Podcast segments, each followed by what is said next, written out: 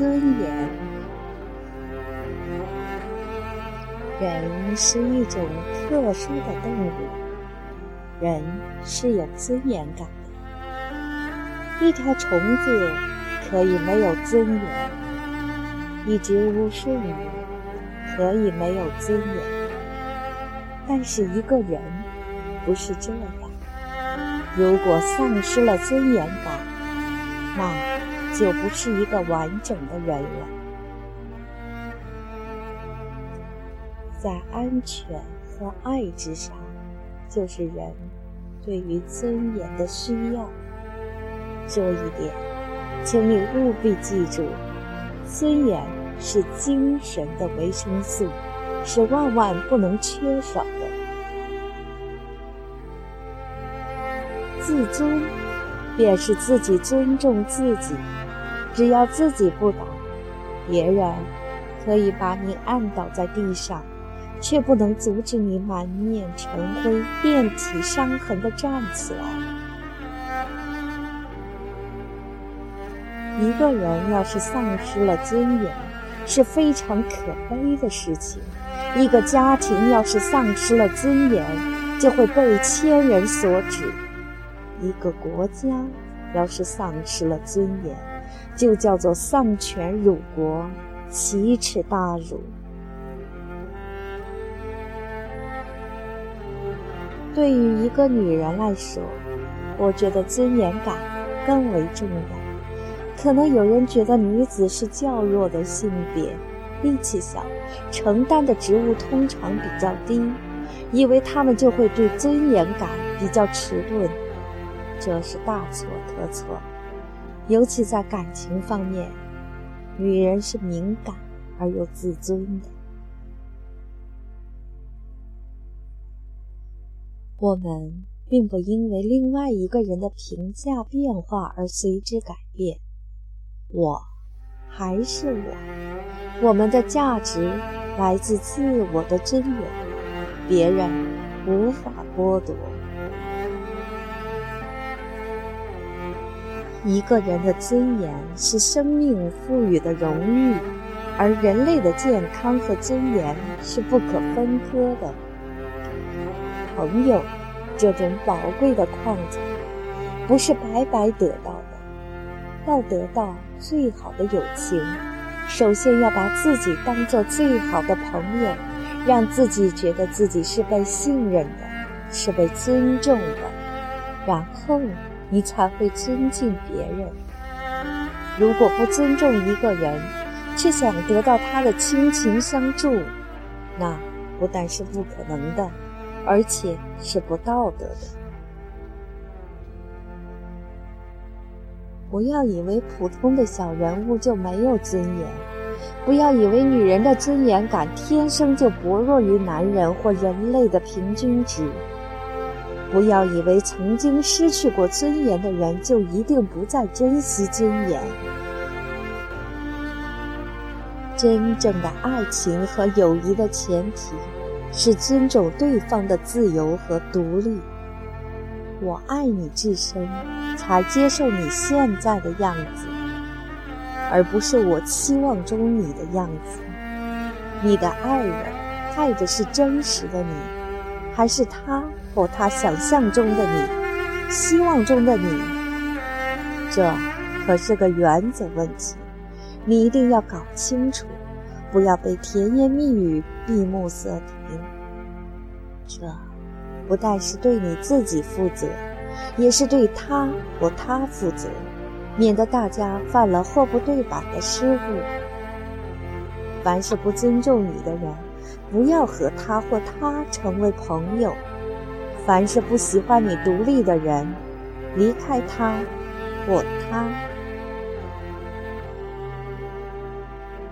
为了自尊，我们可以说谎；同样是为了自尊，我们不可将谎言维持得太久，因为真正的自尊是建立在不断完善自己的地基之上的。谎言只不过是暂时的烟雾。他为我们争取来了时间，我们要在烟雾还没有消散的时候，把自己拯救如新。假如沉迷于制造的虚幻，烟雾消散之时，现实将更加窘急。我们常常会做错事，错误并没有什么了不起，改过来就是了。但因了错误，在众人面前伤了自尊心，就由外伤变成了内伤，不是一时半会儿治得好的。人们对于自觉羞耻的事，反应往往非常强硬，这是百试不爽的结论。如果你看到谁非常强硬，通常都是他的痛处被触及了，而这个痛处大致都与羞耻有关。当一个人觉得没面子的时候，常常也就没有了能力，这正是当代人的一个特点。也许从另外的角度说，是我们格外看重尊严。当你尊重一个人的时候，他就有了更大的能量。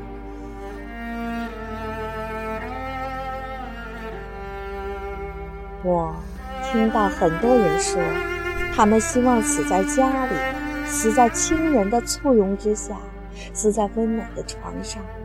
他们不希望被一群完全不认识的身穿白袍的人死死缠住，把五颜六色的药水猛灌到干瘪的血管之中。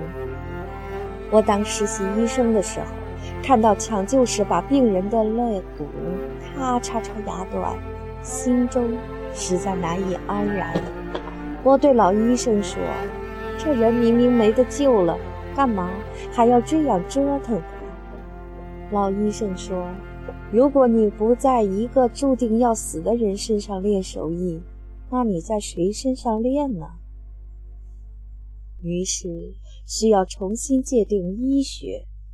医学不能为了证明自己的成功而忽视了病人最基本的权利。那个躺在冷榻之上无知无觉的躯体，毫无反抗的能力。医学在这种时刻以救治的名义，剥夺了他最基本的支配自己身体的权利。此种意义上的医学，已经不是仁慈，而是一种被白色矫饰过的残忍。医学并不是万能的，死亡在进化的链条上。是不可战胜的。医学应该有一个边界，这个边界就是以病人的选择以尊严为第一出发点，而不是单纯从医学技术的角度考虑得失。夜深了，窗外繁星点点，最渺小的星星。也比一个人的生命要长久得多。人生有清晨，人生也是有夜的。夜晚过去了，就免出黎明。黎明是我们的，夜晚也是我们的。无论白天还是黑夜，我们都期待安宁和尊严。